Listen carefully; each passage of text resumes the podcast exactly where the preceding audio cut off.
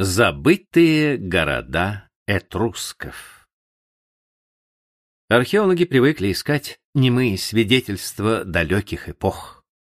Но среди всех народов древности, тайны которых они стремятся разгадать, может быть, самыми молчаливыми и неоткровенными их собеседниками остаются этруски. Что мы знаем о них? До римского света просияли они основывали города будущей Римской республики, неудачно соперничали с ней. Любили роскошь и мистику. Ценили красочные фрески и изящные скульптуры. Радовались жизни, даже украшая гробницы. Были пиратами и купцами, снабжавшими полудикие племена Центральной Европы товарами средиземноморских стран. Цивилизацию этрусков часто называют таинственной, хотя их тайны скорее сводятся к нашему неведению. Мы многого не знаем об их жизни, а ведь в VI веке до нашей эры этрускам принадлежала значительная часть Апеннинского полуострова, от долины реки По до Неаполитанского залива. Но они так и не создали единого государства. Они ощущали себя жителями того или иного города, были Тарквиниями из Тарквинии или Виянцами из Веи. Их города заключили так называемый союз двенадцати городов. Была ли это политическая федерация или религиозное объединение? Ведь не случайно, наверное, правители этрусских городов каждый год съезжались в главное святилище страны, храм богини Валтумны, чтобы обсудить дела и совершить важнейшие обряды. И снова лакуны, белые пятна нашего незнания. Создатели цивилизации, которая ни в чем не уступала греческой или римской, унесли свои тайны буквально в могилы. Почти все, что мы узнали об этрусках, почерпнуто, если не из свидетельств античных авторов, то из раскопок некрополей, которые можно назвать подлинными музеями быта и искусства этрусской цивилизации. Яркие росписи и украшения, оружие и повседневные предметы здесь нашлось место всему, чем могли гордиться этруски. Все остальное — памятники литературы, жилища, храмы — исчезло. Римляне, завладевшие этим наследством, менее всего заботились о его сохранении. На протяжении двух веков археологи занимаются раскопкой этрусских гробниц. А вот их города почти не исследованы. Как правило, древние руины скрываются под современными городами и селениями, что зачастую делает невозможными раскопки. А ведь речь идет об одной из древнейших цивилизаций Европы.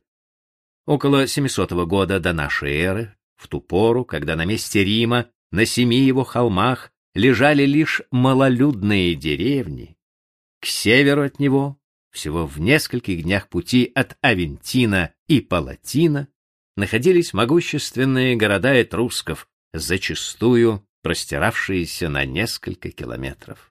Здесь жили тысячи людей, процветали ремесла, сюда приезжали купцы из отдаленных районов Средиземноморья.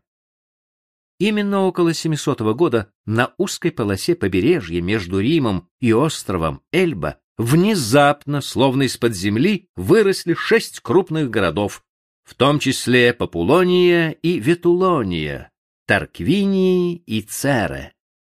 Еще несколько городов возникли в глубине полуострова.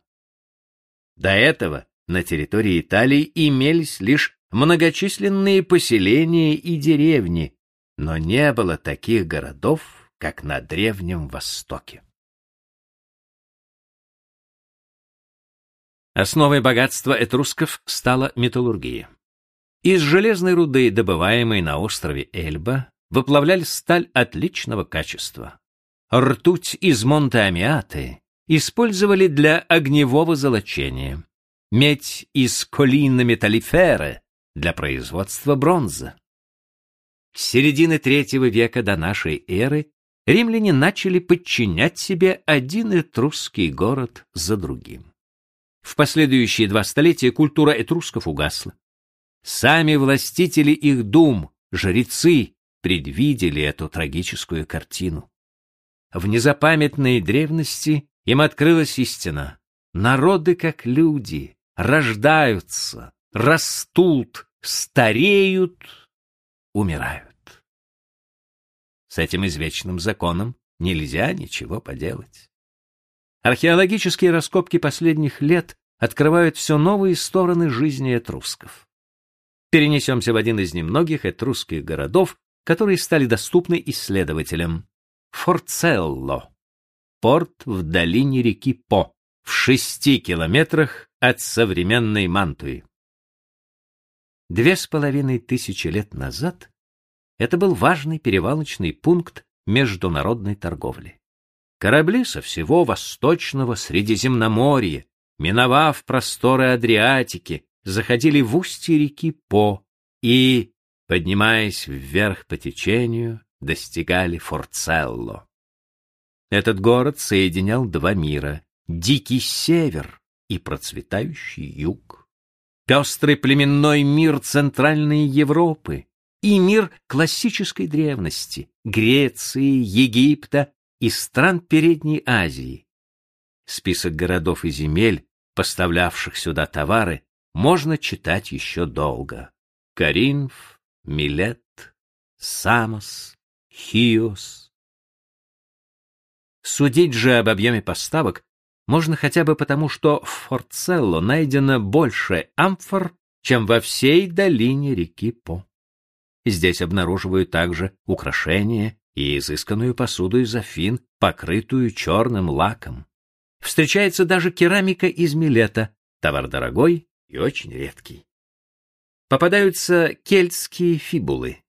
Этими пряжками скрепляли полы одежды вместо пуговиц. Возможно, их оборонили купцы. Торговля была любимым занятием этрусков. Они выменивали металл на самые разные товары, на серебряные кувшины, привезенные с острова Кипр, и красивые безделушки из Финикии, на греческое вино и оливковое масло, а попутно перенимали у заморских гостей секреты ремесел, учились изготавливать красивую посуду, ковать, чеканить, гравировать. Их корабли заходили в порты Египта и Иберии, доставляли товары в Галлию, страну кельтов. Экспансия этрусков на север, в долину реки По, открыла им новые горизонты. В VI веке до нашей эры эта долина переживает бурный экономический подъем. Предприимчивые купцы возят товары кельтам теперь и по суше, минуя альпийские перевалы.